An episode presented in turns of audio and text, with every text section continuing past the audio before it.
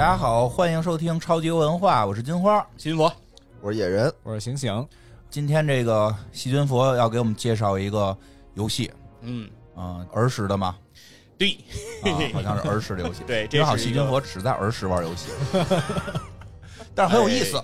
哎，我觉得今儿这游戏确实是跟跟大家好好聊一聊，嗯。什么游戏呢？因为这游戏说出来啊，大家就知道它有年头了，嗯，叫《玩具兵 RTS》，哎哦，它全名就叫这个。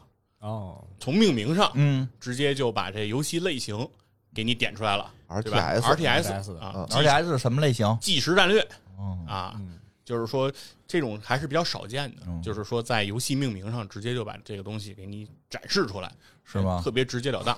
嗯，以后都别老说这种东西少见，人底下只会说你没见过。是是是，我见的少，我见的啊少。，那个细菌佛觉得少见啊，对对，我我反正觉得少。我最近好像这种 RTS 游戏确实是我见的也比较呃，少。对，这几年 RTS 就是这个不多是吧这几年即时战略游戏不多了。哎，对，嗯其实而且最近聊游戏的好多，其实他们都聊那个帝国时代了。对对，然后呢，也咱们也聊了，然后他们也有人前一阵儿其实聊了那个沙丘了，啊，人家嗯。为了赶电影的这个热点，我们呢也赶这热点来着，我们提前赶了一年，对对对，就是本来二零年其实说就应该上沙丘这电影，啊，不是号称说二零年是唯唯诺诺的一年嘛？对，就是有那诺兰的《信条》和这个维伦纽瓦的《沙丘》嗯啊结果这个维伦纽瓦跳票了，直接跳了一年，导致我们那个《沙丘》的节目就更早了。啊早更了一年。对，所以说如果看完《沙丘》那个电影，可以再倒回去啊，找咱那个节目哎，听，好好听一听。好，那咱今天就聊聊也是即时战略类的这个游戏，嗯是这个玩具兵 RTS。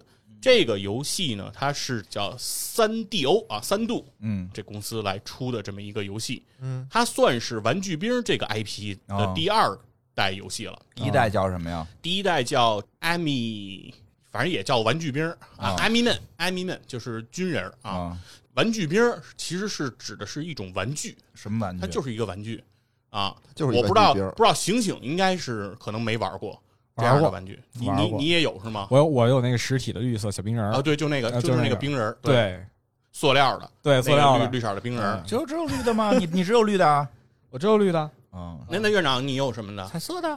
除了绿的还有别的色儿对呀、就我们小时候玩儿，啊？你们没赶上过吗？没有，我也是绿的，都是绿的啊。不是是都是绿的是这样的，我小时候就是我有过这个玩具，啊但一定不是我买的，嗯，就是它肯定不是我的。哎，你先给我比划比划，你们那多大个我就这么大，啊？对，就就就就这么大呀啊！你们的只有绿的啊。这咱这比划啥呢？让人能听见吗？说说吧，就是差不就是这姿多就是势一出现，韩国男权就会告你，反正就 比较形容。一个大一拇哥吧，一两公分吧啊，一两公分大，对一两厘米啊就这么大个儿。那你们真没玩过塑料小人我们这是我们小时候的至尊玩具了，就小男生的至尊玩具了。啊，哎，你们那个就是小人儿吗？对，，就小人儿啊，有小车，有小车，有小我好像还有小车炮，有炮有小车，有小炮，小炮还能打子弹呢，那我崩崩出蹦出子弹去。呢。哎，能不能崩我就不记得了，因为我反正到我手里，这肯定是就是我的哥哥们嘿，呃留下来的。哥哥们给你啊哥哥们给你讲讲吧。对，到时候给不是给到我以后啊，这东西可能都不是完整的，也就那么零星我跟你讲啊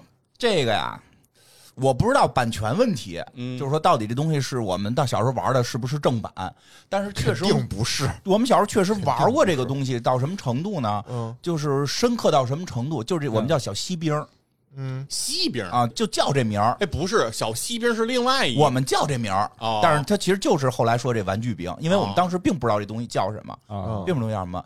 其实大家比如说《玩具总动员》里不是有吗？啊，对吧玩就是就是那玩意儿吧玩具总动员里出现过就这玩意儿玩具兵，对吧对，就是绿色的一帮人，哎，他是一小队形哎，式为什么绿色的呢？因为在这个兵就我们手里玩的时候，美国是绿的，哦就是分国家的。啊，美国是绿的，对啊。我们当时买的时候就是一个两张 A 四纸那么大吧，就是嗯。A 这么大的纸 A 三吧，A 三纸那么大是一个硬纸板，嗯。上面会扣着好几个塑料透明塑料壳，对对对，扣着八个透明塑料壳，这每个塑料壳里边是一把这个小人儿，哦，一把小人儿，一般这个里边带几样东西，嗯国旗，哦，有这个还有一小土堆儿，可以把国旗就是那个那个哦玩具土堆儿插旗子，对，插上旗子然后你底下呢就是放上这个小人儿，嗯。这小人儿呢，所以它的是一一对应，这很重要，一一对应。美国对应的是这个绿的，哦，哦，美国对应的是绿的。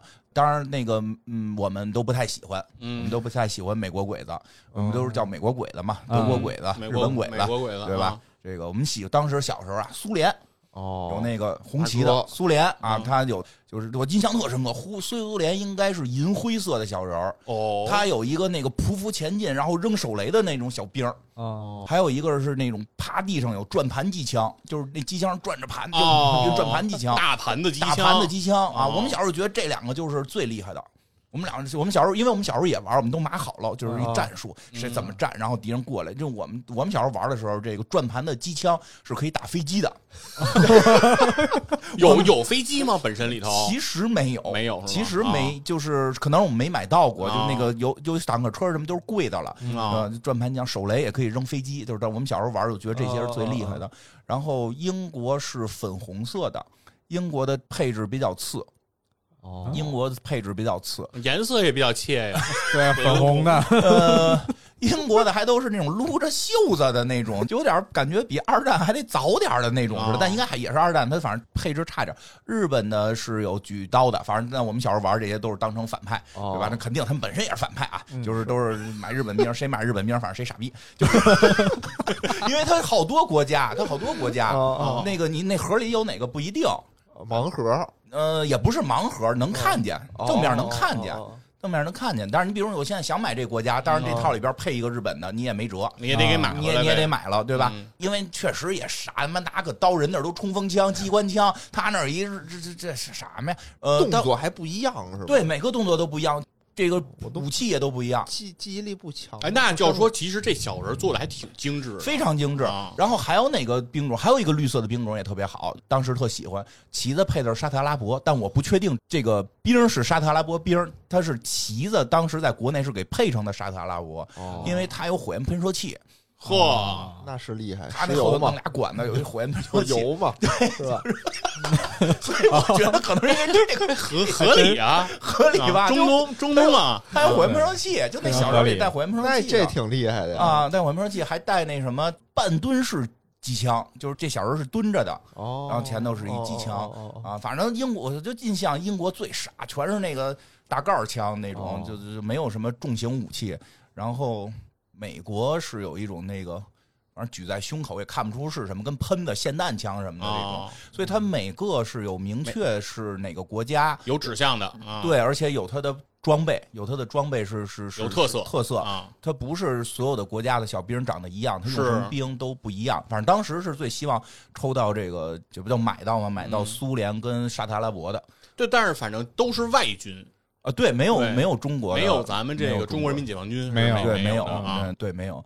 而且那会儿从那会儿开始认旗子了，啊，国旗，国旗了，啊。拿那个就是最早父母买，就是说，哎，这能学国旗呀、啊。因为我不知道为什么那会儿有一个特流行的，就是还甚至还能上电视，就这背国旗这小朋友能认识全世界所有的国旗这不是 Sheldon 吗？啊，这个我还能理解。你知道还有一种特长叫能背下所有的车标，哎，对对对，有有有，啊。对车标，嗯，你们都没经历过背车标，奔驰、宝马背车标甚至有人比如说。春节聚会了，哦这个小朋友背出了几个国旗，拿你哎，爸爸说：“你看这国旗哪国的？哎，你看我们家孩子国旗都认得。哦哎，说你看我们家这个奔驰啊，宝马，那家里得有车 呀，没有，吧就是那会儿专门出张画，就有那个画，有那个画就叫认国旗，有那种塑料的认车标海报，然后可以贴墙上，然后指着就可以认。啊确实有，真没对吧？赶上这都不行，啊这时候又出这这都完了之后，一爸爸说：“你看我跟给你来厉害了，这个四零九路第七站是哪站？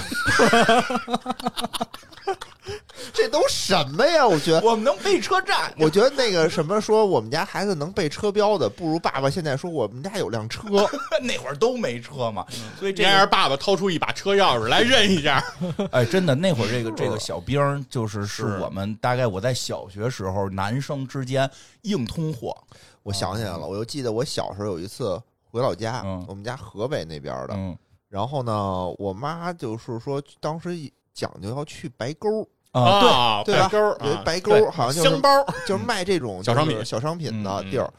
然后去说给你买点儿什么玩具，嗯。然后我记得特别清楚，他买回来了，他不是这种玩具兵啊，他是嗯。买回来那种配套的那种小车，什么坦克车、大炮啊，那个是配的，就是还有一种更厉害的，比如说啊，举例我想不起来了啊，比如说那那一张 A 三纸上配八个盒子，卖八块钱。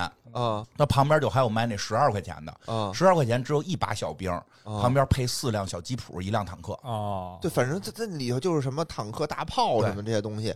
我说，哎呦，这太好了，嗯我太喜欢了。然后我妈说什么这是送给你哥的，嘿，我说那我的呢？我妈就给了我一个，洋娃娃也也是那个差不多的吧嗯，但全是白色的，就它全是救护车，然后救护车、救护直升机，啊给我气你的。看看能不能变形成这个什么 叫什么救火猴什么的那个变变形金刚组我说我说这都是小姑娘玩的呀，我说这我我得要那飞机大炮啊，啊是吧？人家上去打仗，你负责在后头救护。我印象特深。然后后来就给我这个，我就就对那个从此就没有兴趣了我印。象特深刻。那个反正反正这个小人儿他有一特点嗯，它底下是带一平板儿，对，就是站在上头，它的脚的下面是一块塑料的平板儿，对，有个板，对，然后这样保证它能立住，对对，否则这东西是站不住的。对是哎对，这不就是手办吗？是吧？最早的是哎反正我 对哦我们小时候玩这个东西，其实是还有配套一个东西。我那时候小时候是跟橡皮泥一块玩儿，就把它顶那橡皮泥上，对啊，这样它通过橡皮泥，它可以立在家里不同的地儿。哦比如说这儿有一杯子瓶盖粘在上面，粘上了啊，这儿一柜子粘上面，这儿一电视粘上面，就算是占领了啊。哦现在这个电视我我已经占领了。你小时候是不是看那个什么《羚羊号历险记》来的？什么小矮人跑到城市里边，上桌子插一旗子，说这地儿归我了。没看，过呀，没看过，没看过，那那我不知道。玩出《羚羊号历险记》对但是我在家里那会儿，我都是得配合橡皮泥玩啊，哦因为我觉得没有橡皮泥，他们就失去了行动能力。我记得当时是不是还有一个印第安人的就这种小兵儿啊？印第安人我就没见过了。有，但我们跟啊他不是一个系列。啊，不是一系列是吧？就我我们小时候觉得不是一系列啊，也没准是。都是白沟产的。反正我记得那救护车也是一系列，你挑什么挑？我记得我当时就是拿着个绿边儿，然后啊打那个印第安人。那么那么坏啊？你这复写了美国的这个历史啊，批判他，我要。嗯，挺好的。那好吧，说说对，这这个主要是今天说的这个主题，哎嗯，它就是这个玩具兵嗯这个形象。其实，在《玩具总动员》这个电影里也反复出现，对也算是《玩具总动员》里经常会出现的这样的一个角色。嗯，经常要比如说帮着胡迪去执行一些什么任务的时候，这小队往往都会出现，执行力很强嗯，这是这样的一个角色。那这个呢？这个 IP 其实作为电子游戏，刚才说了，今天要讲的游戏是这个 IP 的第二个作品。嗯它的第一个作品是一个第三人称的射击游戏，就是你控制一个小兵在这儿做射击。但是那个游戏的做的操作感和它的整个做工都是比较一般的。觉得嗯觉得不好，改一个玩法了。哎，所以说等于是后面他做了这个即时战略的。哎，那这版游戏其实在当年是很火的一款游戏，当时其实很多小孩应该都玩过。玩过吗？你们？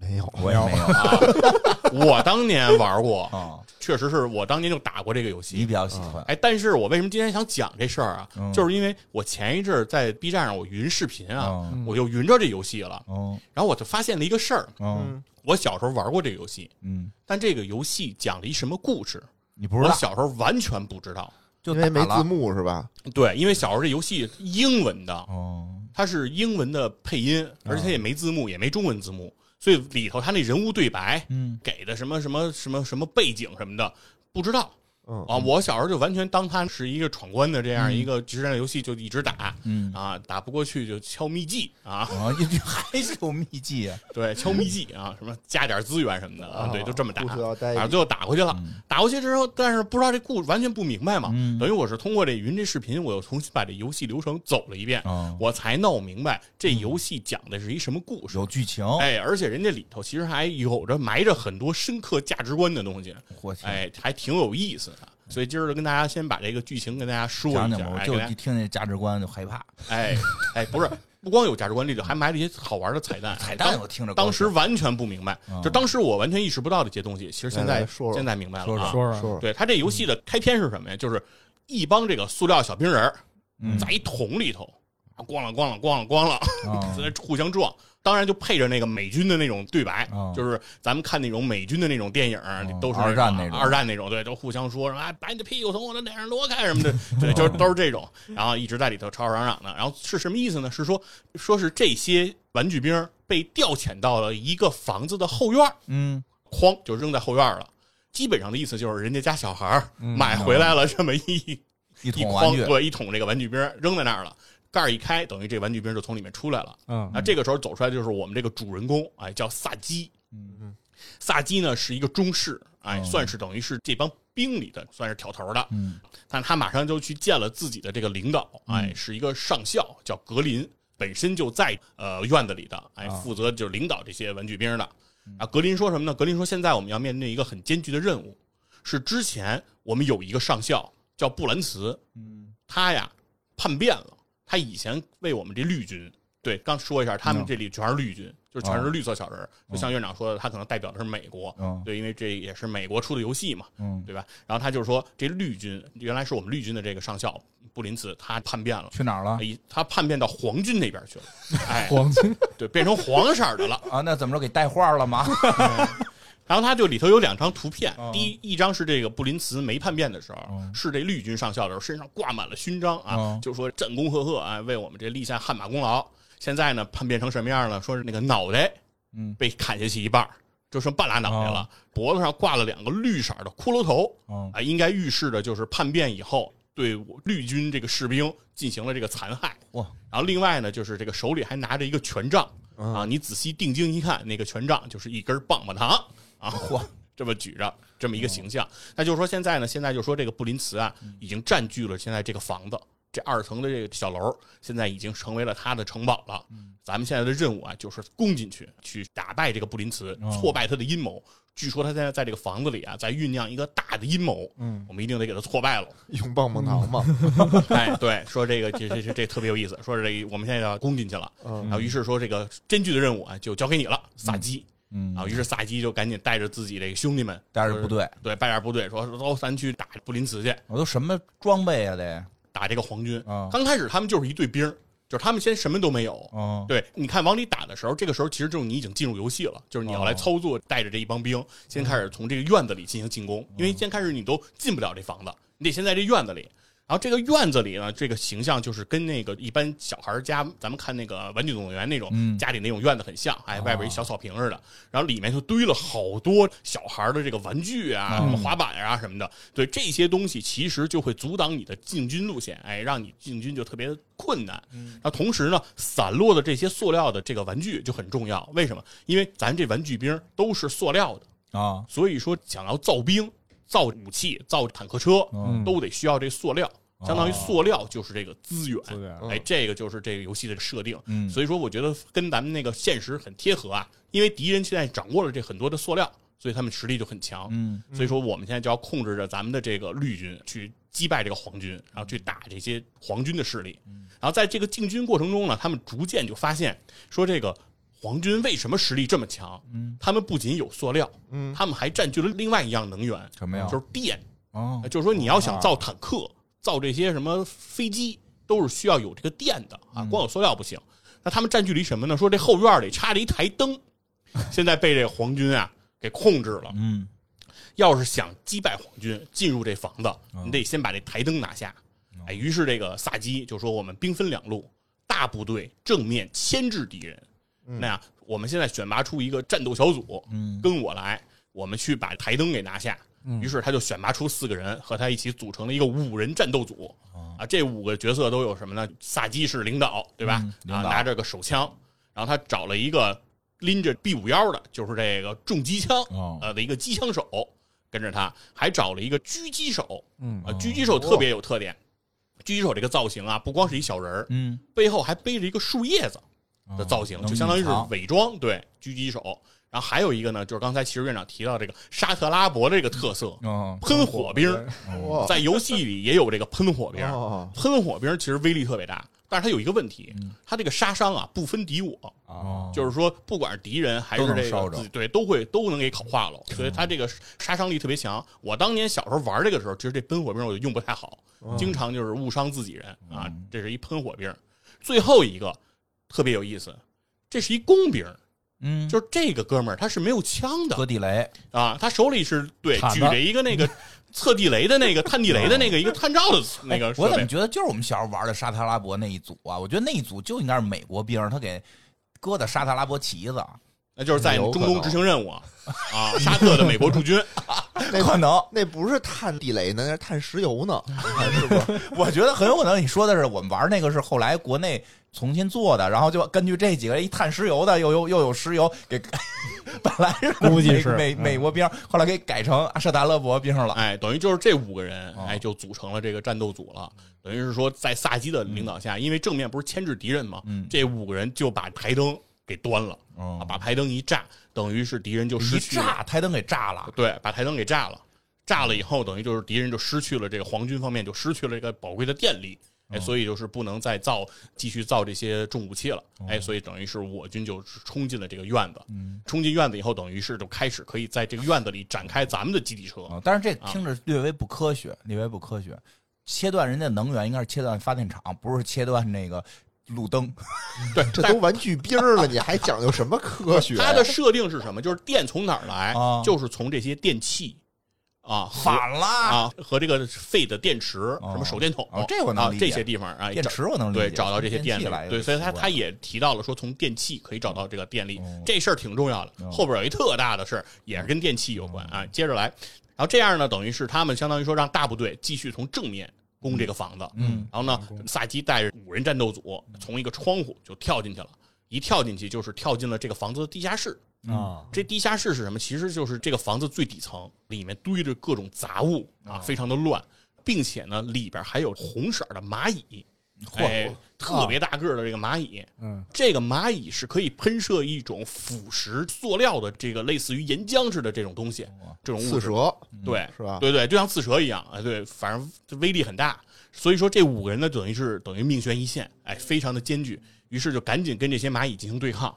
但过程呢，其实就是引得了布兰茨上校，就是皇军的这个首领的警觉，嗯。知道有人现在已经攻进来了，哎，在地下室开始有打斗，所以这布兰茨就马上开始布置说要用炸弹，嗯，哎，炸平这个地下室，火。把他们等于葬身在地下室，不让他们出来。火，哎，所以这五个人就很很着急了，赶紧得跑啊！嗯。所以但是发他们又同时发现，这个蚂蚁好像就会受到了某种召唤，就不是那种无意识的随机的攻击，啊而是那种有秩序的向他们进行这种攻击啊啊！所以说让他们感觉这些蚂蚁好像是被人指挥的，哎，形成这么一种错觉。嗯当时就非常紧张，就被这种生化武器攻击啊！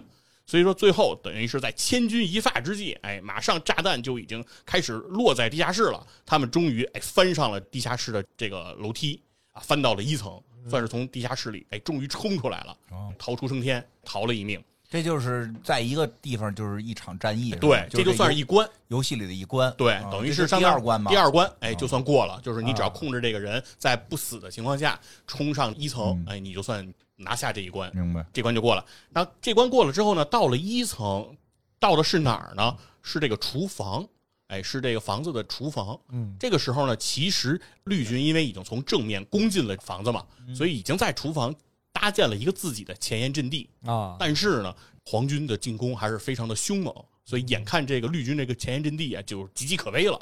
但是没关系，这是我们萨基中士哎领头人到了，对吧？有了大将指挥，那大家战斗力就不一样了，对吧？终于也是有了玩家的加入啊！如果不行，就可以敲秘籍了。然后所以说，是 你，那是你不行，敲秘啊对技了，对我就可以敲秘籍了。但是呢，这个时候你就可以操作来，啊，就是可以开始生产了，开始生产了。对嗯，这个时候你就会发现，就是你可以采矿了。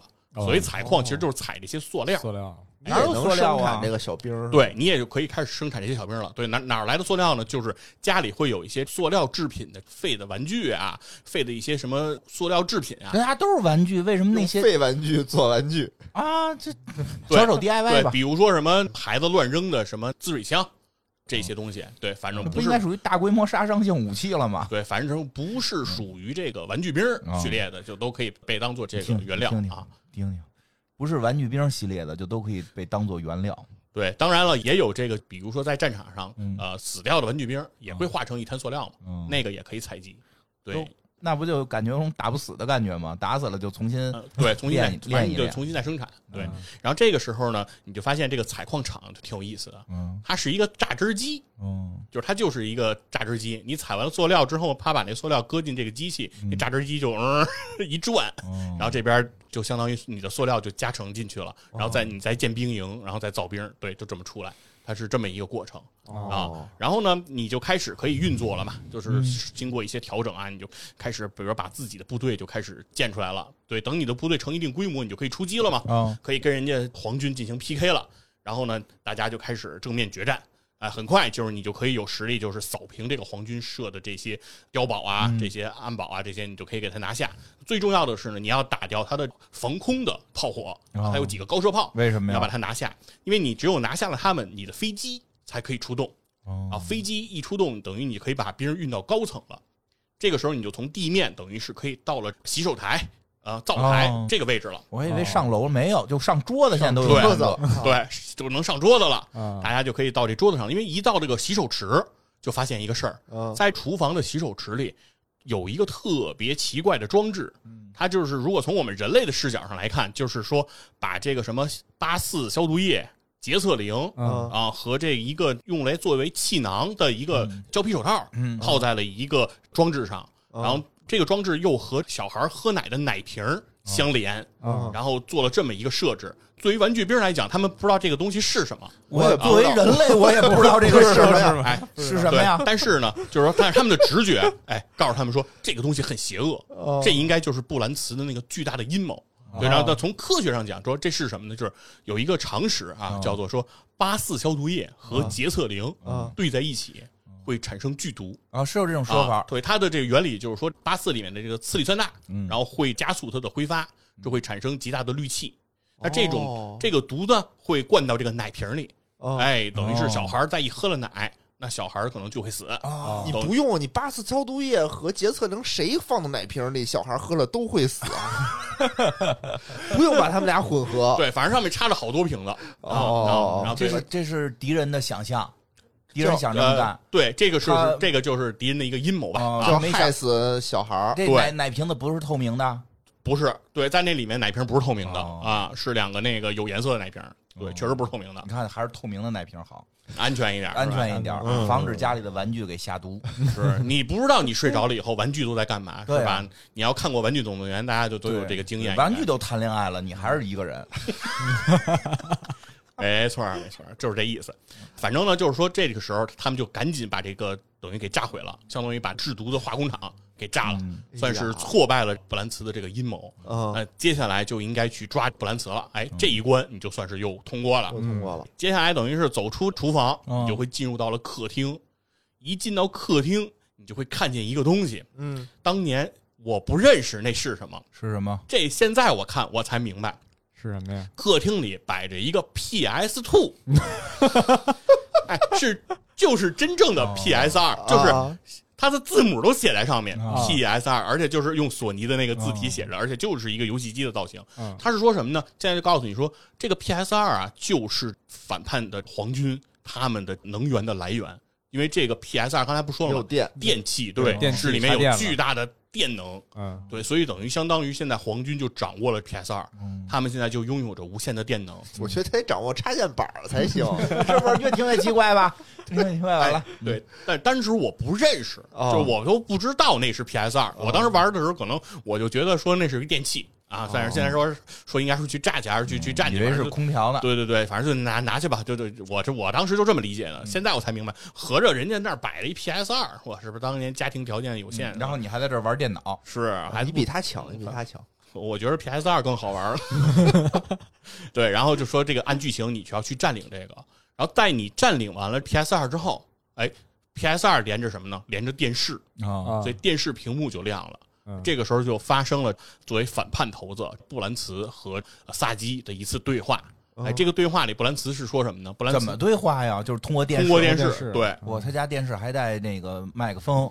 反正就是俩人就对话了啊。嗯反正俩人对话说什么呢？就说布兰茨就跟这个萨基说说，你知道我是为什么变成这样的吗？嗯，现在我这个脑袋是半拉，为什么只有一半。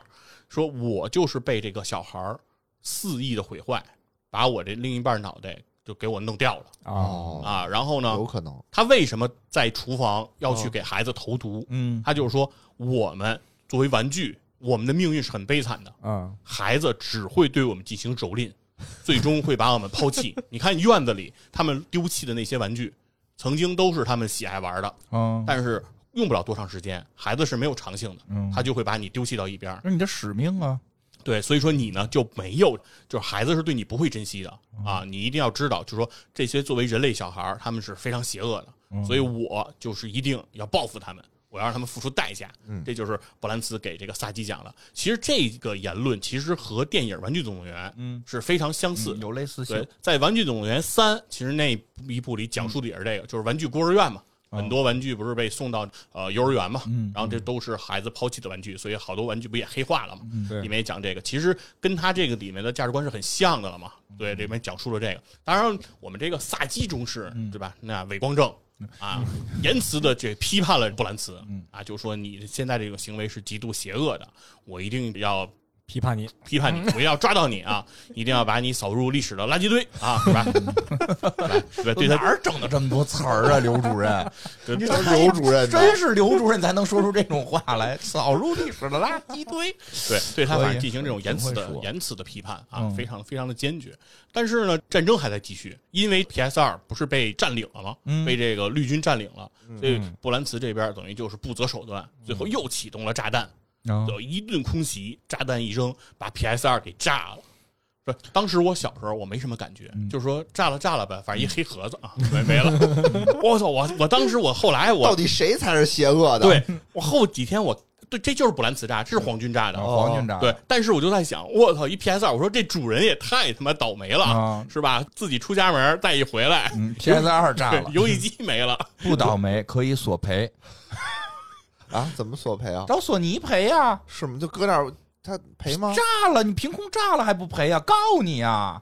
就造成危险了，对呀啊我我这家里要起火了，你更你麻烦。这你我一辈子你那 PS 都得给我，你出到几给我到几，你真是的，对吧？对，反正把人家游戏机给，等于是说这样一炸，等于相当于无限的电力这资源，绿军也没得着，黄军也没有了哦啊，两边等于又继续进入僵持。呃，接下来的一幕是什么呢？是说这些呃绿军的玩具兵在继续抓捕布兰茨的过程中，见到了一帮乐高小人儿，哦哎，一帮乐高小人儿出来了。哎，这帮乐高小人儿说什么呢？说这个，嗯，哎，乐高得比他们个高吗？不高，差不多，他们大小差不多，对，那就是比他们壮。对宽，就是方，就是一帮方的那个小人那样走嗯走出来了。啊，说呀，说他们是住在这个乐高小村的这个村民们。嗯说自从这个布兰茨啊开始领导这个皇军为非作歹，导致他们呀就生活非常困难，非常困苦。就是他们就想迁移到别的地方。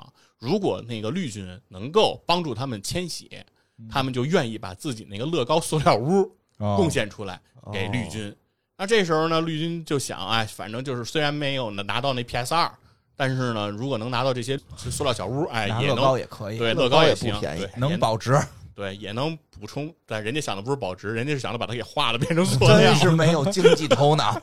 不是，我觉得乐高拼出那些东西比那绿军厉害多了。没错，拿那拼一大恐龙啊！我天哪，机器恐龙咬他们。等于接下来你的这关的任务就是在你的协助下哦啊，让这些乐高小村民跑掉啊，哦你的任务算成功了。嗯，成功之后呢，你就会进入到说继续去抓捕布兰茨。那这个时候呢，萨基中士哎嗯又开始发动自己的这个兵分两路的能力，说大部队哎是从正面楼梯走，然后我们抄小路，我们先嗯翻到这个二楼上，哎哦到这个卧室去。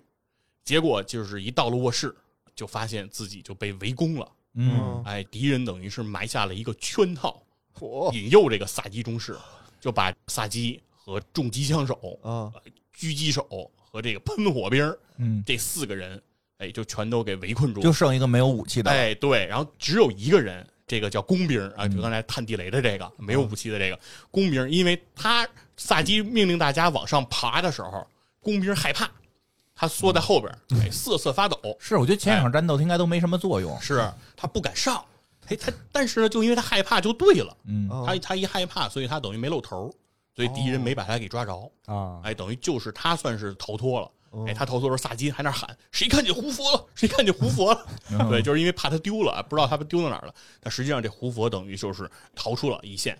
那胡佛逃了以后呢，开始胡佛就很害怕，是说这自己的这个领导，对吧？整个的首领现在都被抓了，对我们这是不是就没希望了？嗯对吧？整个这个陷入了这种迷茫。但是接下来呢，你受到的任务呢，就是说带领胡佛找到大部队，然后再率这个大部队回来营救这个萨基。哦哎，然后整个这一段儿其实他说是取材自一个关于越战的电影哎，影片叫《战争启示录》。啊，里面会有一段，就是说一个迷路的中士，嗯然后最终是找到援军，然后去营救了自己的中校，这么一段故事。他等于是把这段故事在这个游戏游戏剧情里，对，给你重现了。嗯对你需要派着他，等于是因为你没有武器，啊，相当于说你要躲着敌人，而而且你不光要躲敌人，你还得躲那个红色那蚂蚁。嚯，对，因为蚂蚁也会对你有攻击。他们家这么脏，对 到处都是蚂蚁。到处都是蚂蚁，是你找人还有蟑螂呢，你仔细看看。对，有蟑螂。其实，在那个刚才其实落了一段，就是说在他们厨房嗯，有蟑螂，打的时候，对蟑螂也会过来攻击。哎呀，但是蟑螂和那个蚂蚁不太一样，蟑螂是属于那种中立生物，哦就是说是黄军它也打，绿军它也打，但是这个蚂蚁是有选择性的，嗯啊，基本上只只对只攻击这个绿军，所以是比较危险。等于是你得去操作着这个没有攻击力的胡佛，找到大部队，然后你再指挥大部队过来去营救中士。嗯哎，最终反正是你带领大部队把他们给打打退了啊，把中士给营救出来，然后会进入一段动画，就是这个胡佛非常激动的哎冲向这个萨基啊，说这个中士萨基，我做到了啊，我又见到你了啊，我听着要出事儿啊，是我一度就说是吧，畏畏缩缩啊，就是每次战斗其实我都发挥不了什么作用，嗯但是没想到说当命运是不是将责任啊交到我的肩上的时候啊，我也是能够扛起这个责任的嘛，嗯对吧？其实这一段虽然小时候我没看懂啊，我就是有点后悔，是吧？嗯我要是看懂了，是不是我就能培养我一下我这种啊，就是责任感。对承担责任的这样的一个优秀品质？你有什么责任没承担？我先听听。我就说要啊，就是肯定还能继续承担更大的责任，对吧？不是蜘蛛侠给领导说的嘛，我还能承担更大的责任，对，请领导对我还。能再我还能再向前一步。啊，那没事，降降薪吧。你的责任就是降低公司的成本。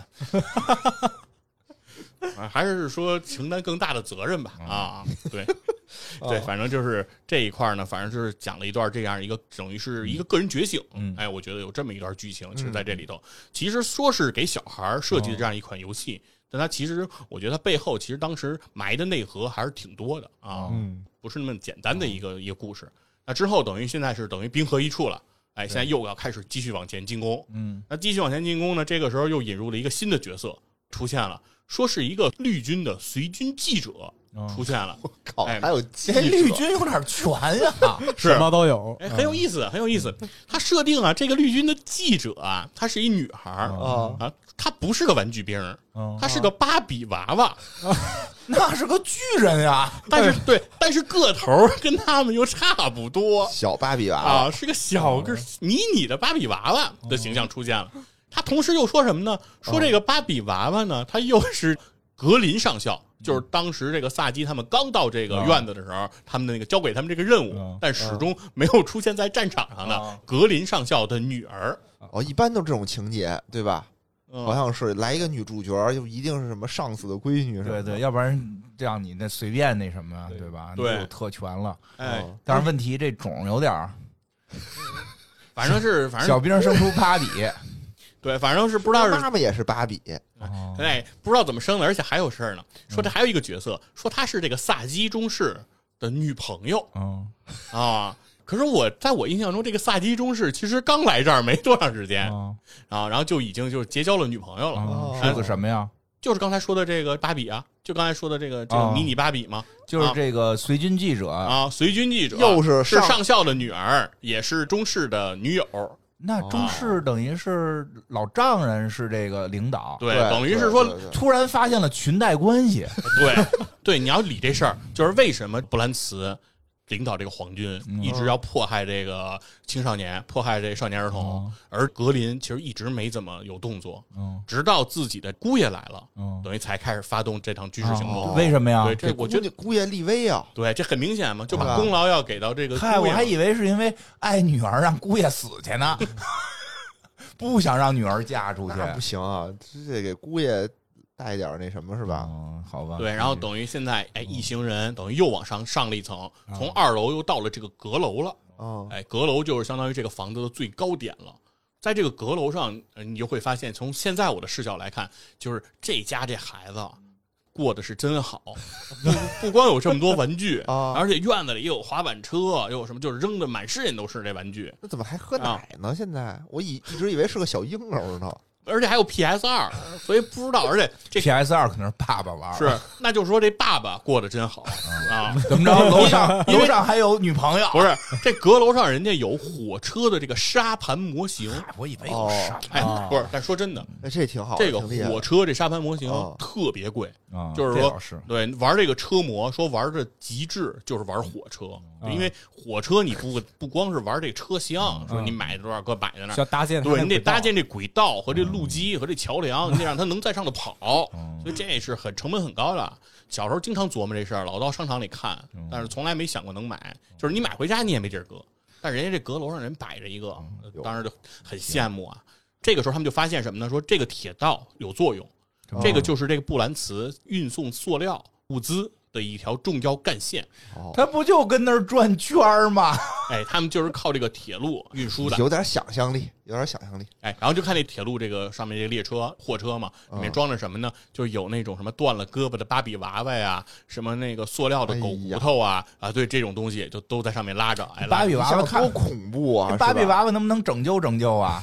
对，然后于是呢，就他们就开始，比如说就开始扩充自己，然后就开始要建造更多的这个部队嘛。把芭比娃娃给烧了哎，不是，他们不是不是这芭比娃娃，他们那个盯上了狗食盆了。啊？那啊还行，有一个小狗的狗食盆儿啊，里头还有嗯里头还装着狗粮呢，问题是，嗯然后他们就开始采矿车，就开始对着那狗食盆儿滋儿滋儿，就是你可以看控制它来去采矿，采那个狗食盆儿啊，然后把那个狗食盆的塑料提取出来，然后造那是真的一狗食盆，还是一玩具狗的狗食盆？真的狗的狗食盆啊，对，所以说我觉得这狗呢这家反没没看见狗，但是有狗食盆，狗出现就是哥斯拉，是反正特别神奇，狗斯狗斯拉哎，就是你回头琢磨这家人，就是一回来你看是吧？疯了，地下室给炸了，然后 PS 二没了，然后狗回来看见自己狗食盆都没了，是吧？多惨！这个时候你需要造一些叫迫击炮兵，嗯，因为射程比较远，哎，威力比较大。你造迫击炮兵之后，用这个迫击炮把这个铁轨这个桥梁给它炸断，让啊，它铁路运输线。哎，给它炸瘫痪，嗯这样的话，它的补给就没有了。也就是说，车模也没了，哎，挺老贵的。对，反正里边的那芭比也就没了啊，一块都炸坏了，对，都都没了。然后这个时候呢，等于是说你把这个皇军的削弱工作，哎，做完了，哎，你就可以进入他这个老巢了，进他这个地堡。对，进地堡得怎么进呢？说是你得是坐专门的一趟列车，因为这不是火车站吗？坐这专门的列车驶到这个地堡，在这个地堡门口其实还是有驻军在驻守的，并且还有更多的这个红色的这个蚂蚁。哦，也在这儿待着。然后这个时候你会发现，就是这些蚂蚁为什么被布兰茨所操控呢？嗯，是因为红蚁们的蚁后后对、啊是被布兰茨给抓住了，罩在一个塑料的一个罩子里给困住了，所以等于相当于他威胁这个蚁后，哎，让他命令这些蚂蚁来攻击这个绿军。哦，这个时候玩家就是可以有一个选项，就是你可以选择去救蚁后啊。嗯如果你要选择救蚁后，把这个塑料罩子给它打碎，这时候蚁后就可以飞出来，它就自由了。哦啊，自由之后，这些虫族的这些等于是红蚁，他们就不再协助叛军，不再协助这个皇军了，他们就开始帮助这个绿军，帮助玩家了。作为玩家的这种一个支持部队了，嗯。等于你就操纵的就更多了。嗯。那最后呢，其实你也就是进入到最后的决战了，就是通过这个地堡进到布兰茨的这个老巢里。啊，布兰茨这个老巢其实是一个线路非常复杂的一个迷宫，嗯。啊，里面其实也是驻守着这个非常森严的部队。啊，在这个里面就是你需要有一些比较好的走位，过这一关其实很难的，嗯。对，确实很难，是因为这个游戏啊，得话说回来，当时小时候也有这个感受，就是《玩具兵 RTS》这个游戏的操作手感和它的智能 AI 啊嗯做的有点问题，哦就是部队一多了，尽管这条路是很宽的，啊，但他们能自己堵自己。嗯你知道吧？这些兵儿他他就哦不知道为什么，比如两个兵儿他就会想着走一个地方去，哦，这样的话就谁也过不去。他们两个自己就卡这个图形，自己就卡卡死了。两个人一卡死，三个人一卡死，整个这条路就是卡死了，所以谁发生了踩踏事件，对谁也不往前走了，等于就全都全都在这儿停滞了。经常会出这个情况，所以你得你得把他们摘开，就得一个一个的往出蹬。得操作反正是要求考验还是挺多的。所以小时候反正打这儿肯定是打秘籍了，我想都不用想这。有什么秘籍啊？让人变成不是，它可以以增加那个攻击力啊，可以让什么攻击力加倍啊，防御力加倍。啊不是你不是你不是走不出迷宫吗？不是，就是说你走不出去那么多。比如说我需要哦三个机枪手过去打，但我可能只能调过去一个，哦所以我就需要增一下加一下攻。对我那儿肯定是打过这样类似的秘籍，有无敌吗？好像有，我也忘了，反正就是有一些秘籍能能能打啊。嗯最后反正挺不容易的，最后能见到这个布兰茨。嗯这布兰茨呢是坐在一个相当于机械的一个城堡上，他坐在中心，然后中心都是这个炮台，嗯这威力特别大，啊，就是基本上属于那种喷上你之后就会被腐蚀，杀伤性很高，特别费血。它最后这个装置，嗯啊，最后这地儿是怎么打呢？就是得造出特别多的这个迫击炮兵，然后这个迫击炮兵它的射程是比较远的，但它有个问题，它缺视野，然后你还需要往前埋狙击手。哦狙击手的优势是它有视野，等于哦狙击手探视野，然后靠它的靠迫击炮的这个威力，最后把这个打掉，哦哎，算是就是通关了。最后你等于是你把他这个最后打完了，哎，算是结尾，就是我们的这个萨基中士啊，嗯过去把这个布兰茨哎胖揍一顿，就算是这个 完了，就完了，迎娶白富美，哎，就反正人生立了。功了，完成了，对立，了功了，反正反正就算是整个这个战役就算就算打完了啊。这哎，我有一问题啊，嗯刚才听这个，就是他那个暗堡在这个家里的什么位置啊？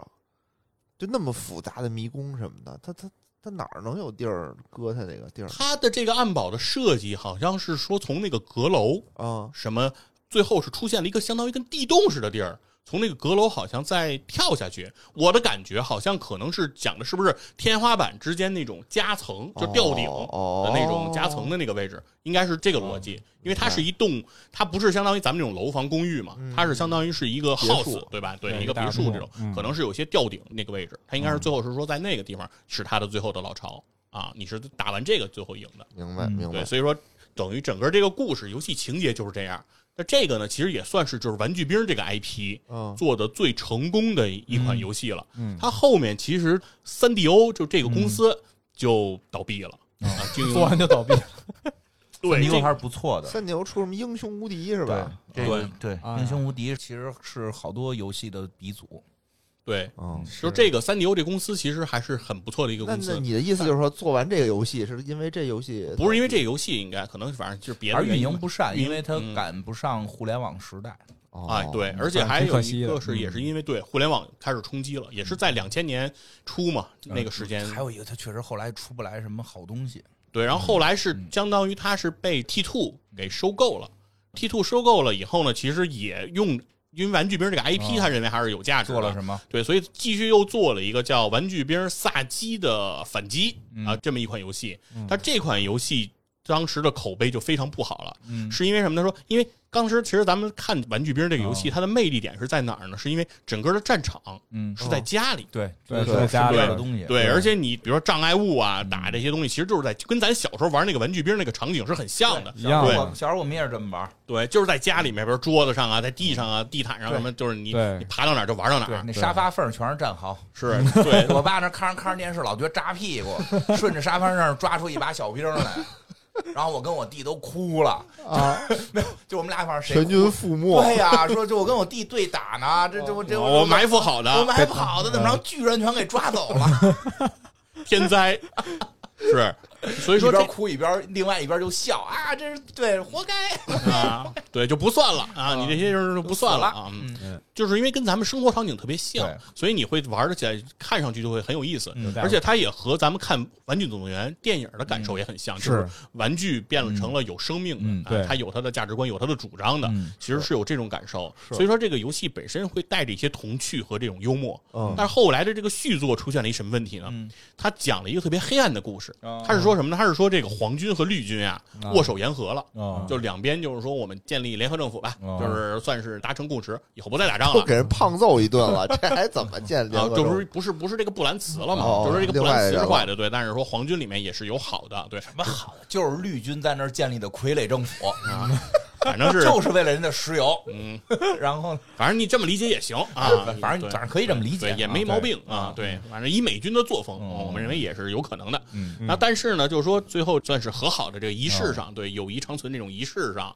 说是有一个反派哦埋了一个炸弹，把所有的这些这个当时参加这个大会的这些广场上这些人嗯全给炸死了。嚯，哎，其中就包括嗯刚才说的这个，就是从这个瑟瑟发抖中振作起来，最后担负了很大责任的这个胡佛这个工兵，包括当时的什么机枪手啊、狙击手啊、喷火兵，就是在咱们在前作中嗯，非常对非常看重的就是你你使用最多的这五人组，哦哎，全军覆没。包括萨基的女朋友，嗯哎，也在这里头去世了。那玩家在情感上接受不对，了啊。等于就是剩萨基一人了，这一上来就给你看这么一动画，嗯所以说很多人就觉得这个颠覆了整个当年嗯自己对于这些游戏角色的情感。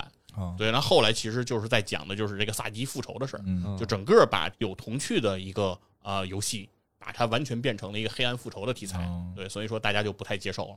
所以后来等于这个 IP 后面又做了一些续作，都不太成功。那逐渐其实最后 T two 也就把这个 IP 等于是给废弃了。给玩坏了。对，算是，所以说算是玩具兵的这个 RTS 呢，就算是玩具兵系列的巅峰之作，但是也就算是短暂的一个巅峰，哎，后面就没有了。哦对，其实类似这种游戏，其实我认为它的构思还是很巧妙的，嗯就是和现实的这个玩具相结合。这个玩具其实现在的小孩儿，我觉得肯定没见过都，没见过。除非家长有，很我也没在外边我见过卖的了没有，啊。可能那个互联网上还有卖啊，但就是说出门一般见不着。没人买见不了，着也没人买了，我估计，因我估计为这画面儿什么的肯定都已经过时了嘛。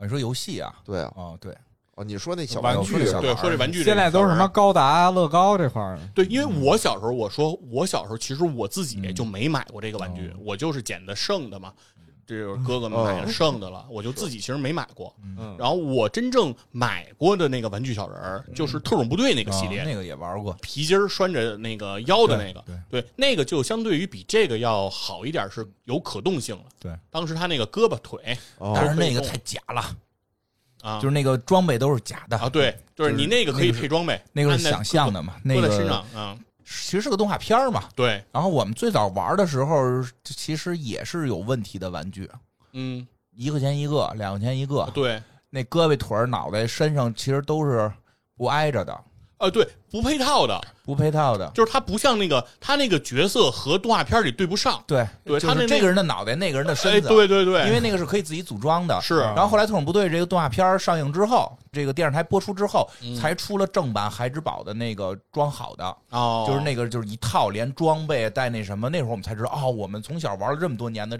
小人儿，这活动小人儿是实际上是特种部队这个玩具。而且那个时候我们，因为我们之前一块钱买过好多嘛，是这个时候我们就会照着这个游戏里的那个就开始改装。哦，对，它是能靠螺拧开丝拧的，对，我们所以你给它拧开啊给，拧开，然后谁的胳膊谁的腿尽量给劈成换成一个人，啊就是谁那个小人越装的跟那个像像，啊那个就在我们那个里边算越厉害啊，就这样。他是连胸腔都可以打开，胸腔打开然后换脑袋、换头啊，对，然后头换腿、换换胳膊，裤衩子，是是是啊，是那么个玩意儿。哎，我怎么没玩过这个？回头我教你玩玩，背后是不是有就是比如说有一个叫那个坦克嗯，能变坦克那个？不变不了形，那不能变啊形，不变形，它就是人，它就是哦都是人。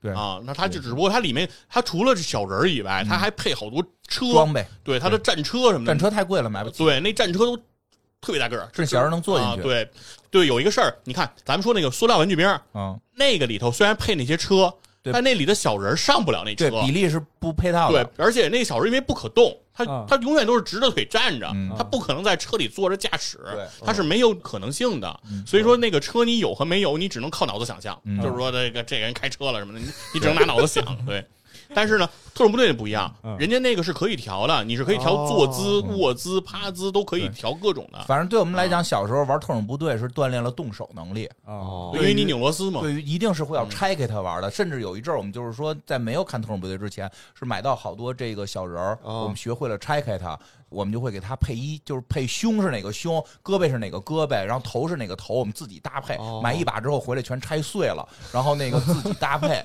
哎，啊刚才听院长说的时候配衣服，然后把特种部队小时候玩着玩着玩成芭比了那。就是玩儿，那这就是那么玩儿，真就是那么玩儿。但是他那里边当时最难的是里边有一个皮筋儿，是哎，对，我就想说这个，嗯我那会儿那特种部队小人有一个特别大的困扰，就是因为他的上半身儿和下半身儿是靠皮筋儿相连的，对，所以它是有弹性的。小时候为了玩它呀，就老蹬它，嗯我老拧身子，蹬蹬蹬，啪，那就那皮。筋儿一下就开了，然后等于上半身跟下半身就分离了。嗯，车裂，你把人车裂了，对，但是那个皮筋儿是买不着的，就不是咱平时用那种，不是，它是一个弹力特别大的那种皮筋儿。对我们啊小时候就会很很就是说这叫牛皮筋儿，哦，平时那叫猴皮筋儿，是猴皮做的。就我们小时候不懂啊，但是是不是那东西叫猴皮筋儿？是是猴皮这到底，啥做的？是猴皮吗？反正绑那个头发那个？跳猴皮筋儿嘛。跳猴皮筋儿嘛，嗯所以我们小时候就说这是猴皮做的，不行。你看这个小人儿里边，这是牛皮的，牛皮筋儿黑色的，特别粗。哦，对，是一个非常粗的，而且延展性特别好也很残酷的那会儿，很残。酷。比如说，我有一个特喜欢的这个小人儿，玩着玩着啪玩断了，怎么办？再去市场上花一块钱买，或者说买点那种残次品，但里边那皮筋儿是好的，买回来把它拆开，把这皮筋拿出来做一个移植手术，移植到我喜欢的那小人身上，然后剩下那个您就断着吧，你你就只能在战场上扮演那个残兵。啊，对，扮演死尸是吧？比如说悲惨的战争啊，战争的残酷性，对就在玩具上也有主角和配角之分。哎呦，那何止有啊！我跟你说，就是我说玩玩具其实可好玩了。嗯，那个我小时候玩玩具，就是因为就是从这些小兵儿，就是这种小兵人儿开始玩，嗯后边有特种部队，后边有变形金刚。嗯，就是说，比如你光玩特种部队，其实真的玩的是这个改装，最早的哦改装。哦玩那个小兵儿是什么呀？玩那小兵儿，其实我们就是要讨论到底你这兵跟我这兵谁厉害。啊，因为那个兵那一盒子是一把，你不嗯确定里边有什么。是你赶不好，你这抽着一日本，里边可能二十个兵，里边十个拿大刀的，那是你那是玉碎冲锋系列，你就回家哭去，你明白吗？比如你啪，你抽这个里边两盒是苏联，啊，全是手雷跟跟那转盘的机枪，你就高兴了。啊，或者你抽在沙特阿拉伯那个执行任务的美国 队儿，一堆火焰喷射器，火焰喷射器当时是属于就在我们玩的里边，就是我们那个社区里边玩火焰喷射器兵是最狠的，啊，就是因为那个量少，哎，事实上在这游戏里，它也是杀伤力是最高的。啊因为它那一把里边各种各样的兵种，它随机嘛，那东西少，对它狠起来连自己人都打嘛。对，因为他的对手是塑料嘛，你想想，然后出现什么问题呢？嗯就是经常，比如我跟我弟玩，或者跟同学玩，我们就把自己的弄出来开始码队嘛，就是我这能打你几个，你那能打我几个，啊就会开始就是打起来。就是你那个打不着我，你那个射程不行，你明白吗？就开始就这么说了，就开始这么说了，说你那个我这叫机枪，凭什么不能打飞机？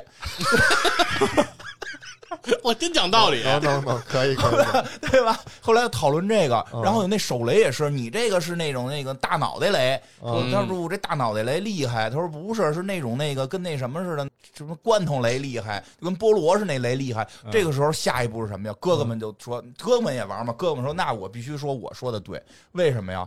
掏出一本这个现代兵器，啊，哦，开始延展了，有资料了，有资料了，对，嗯怎么样怎么样？嗯所以那会儿从这个玩开始，就是什么舰船知识啊，什么啊什么对航空航天呀、就就买了好多这种航空杂志知识航空知识就开嗯始学飞机是什么，然后那什么坦克是哪哪哪些样的，什么口径是什么，就学这个。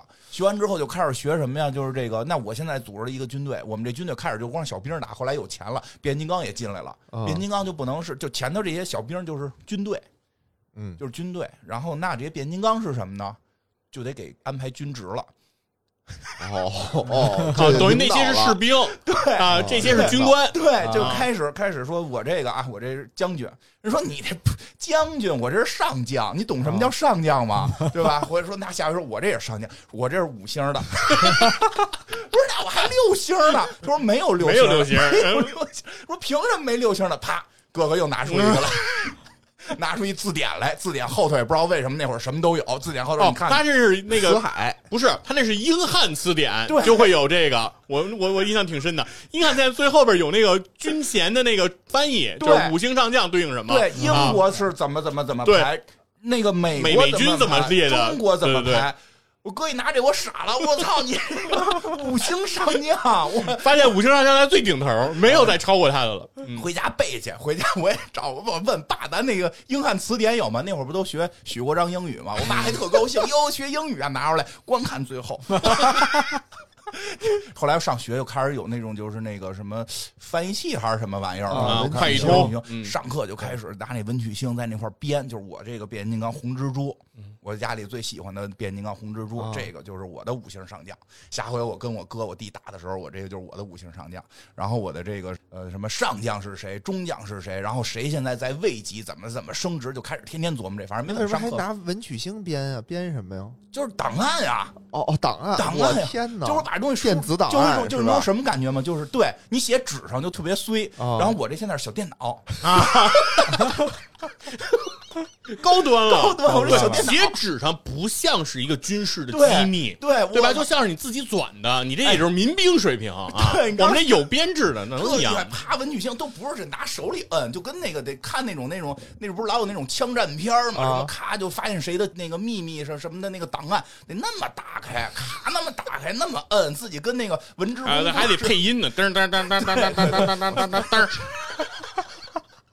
哎呦，我觉得那会儿特好玩，就是这就说明什么呀？这说明谁制定标准谁牛逼，对吧？呃对，但我觉得那会儿特别好玩，就每天脑里想的都是这个，是就是可以可以这这点玩具其实给发挥了特别大的空间，而且真的是我有一度是军迷，哦，我我我大概得到高中吧，就其实都是军迷。后来又开始买模型，其实一般现在看不出来吧，一般看不基看不出来本基本不说这个飞机是大炮的事儿嘛。啊其实特小的时候，因为玩这些小兵，开始有一阵儿是特别喜欢军事，一直我大概一直是到 YF 二十二的时候就开始不看了。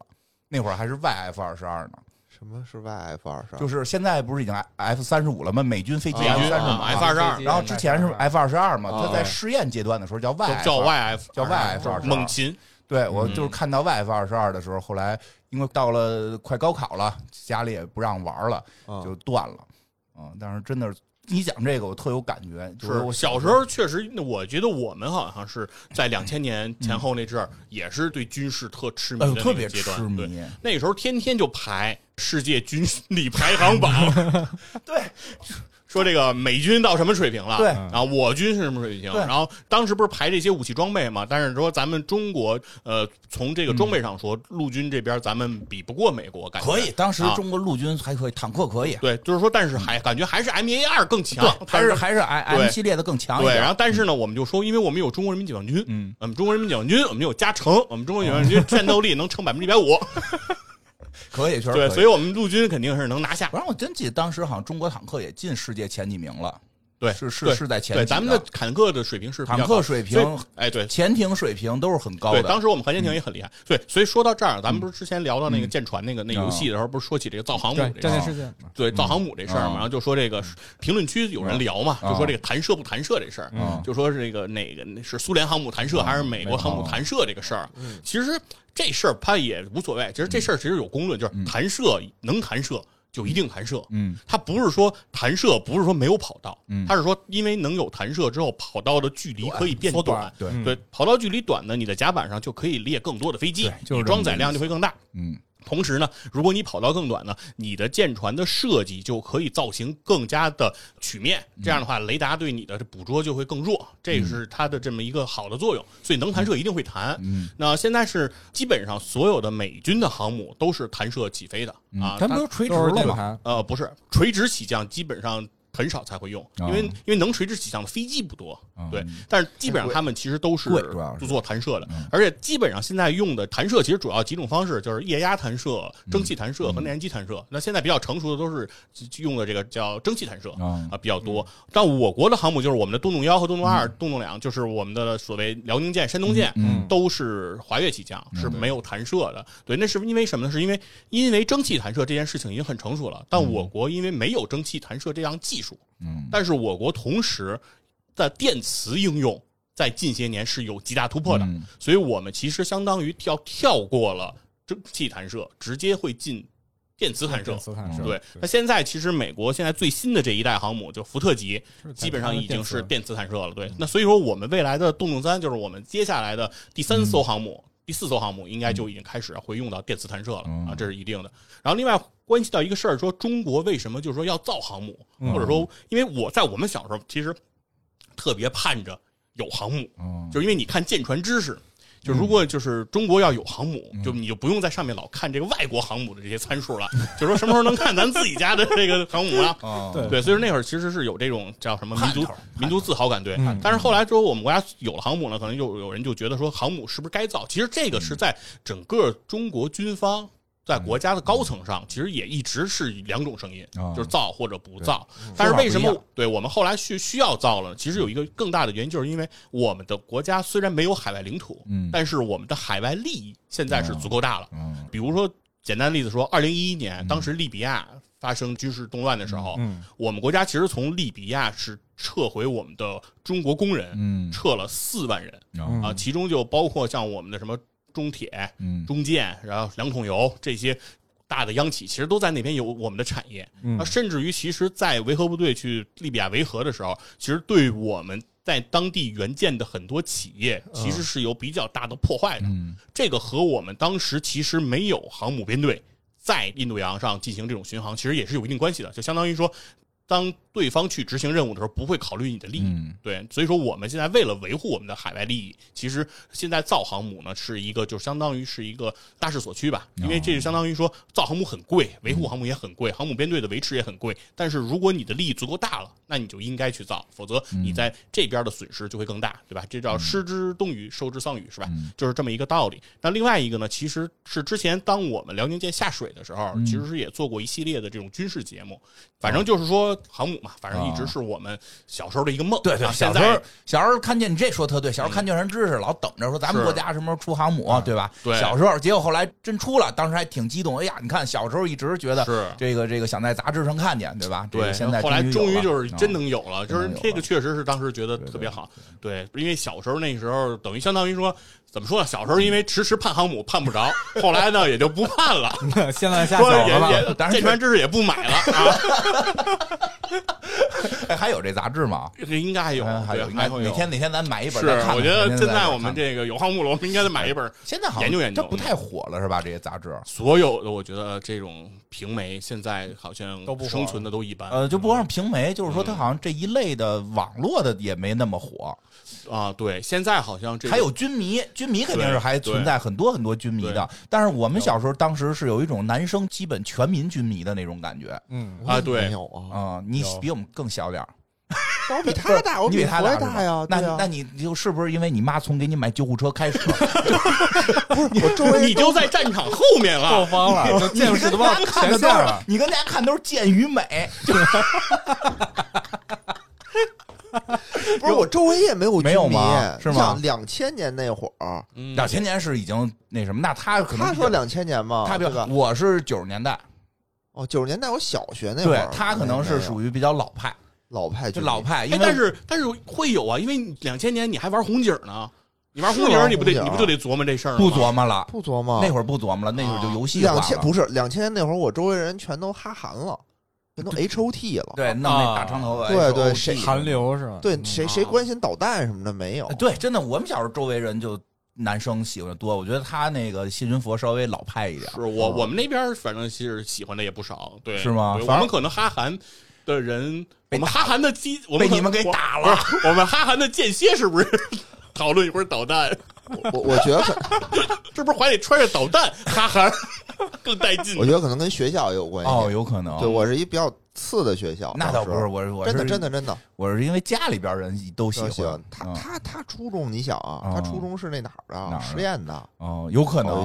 对吧？有？可能他梦想都是成为科学家，给国家对，建建导弹。人都不哈韩，啊，都建导弹。反正也哈韩，但是我觉得这个反正都有人，对什么人都有。反正我觉得就是说，啊。整个喜欢的这个在越来越少了哈。对，但是后来这因为你看，我现在嗯至少你说，估计到你们那会儿，一个班里也能有那么几个喜欢的，对是吧？像我们那会儿可能多点儿。我觉得现在我们孩子班里边一个都没有，是吗真的一个那就可能真是地域不一样嗯，反正这一代小小孩儿可能少了。啊。你周围呢？对，醒醒这代的啊孩子，对你周围有说说你们我年轻的，我小时候反正周围人也也挺多的，喜欢这个军武这块儿。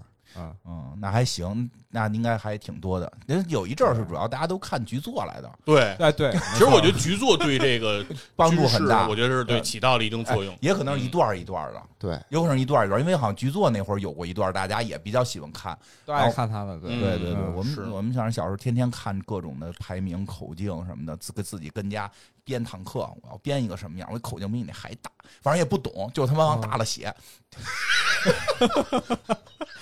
对，小时说说这个武器装备啊，都弄得特别大。嗯然后后来想到，后来就说有一件事儿你没有考虑，说你这个坦克自重是多少？你这个发动机能不能推得动？说说你这个坦克是不是就压根儿走不了？那会儿小不懂嘛，就估计觉得炮口大就厉害嘛，就挨个的。我这更重，我这更大。然后说后来男人可能都喜欢这个。对，那会儿那会儿不是红警里的那个什么猛犸坦克是两个炮管吗？对啊然后然后当时还我们还都说呢，为什么现实中坦克我们就不能造成两个炮管？对啊然后就不能就不能向游戏借鉴一下吗？对呀、那你还得掉炮筒，你干脆四个，一方向一个。不是小时候自己 画连画，后面人都打，狠起来连自己人都打。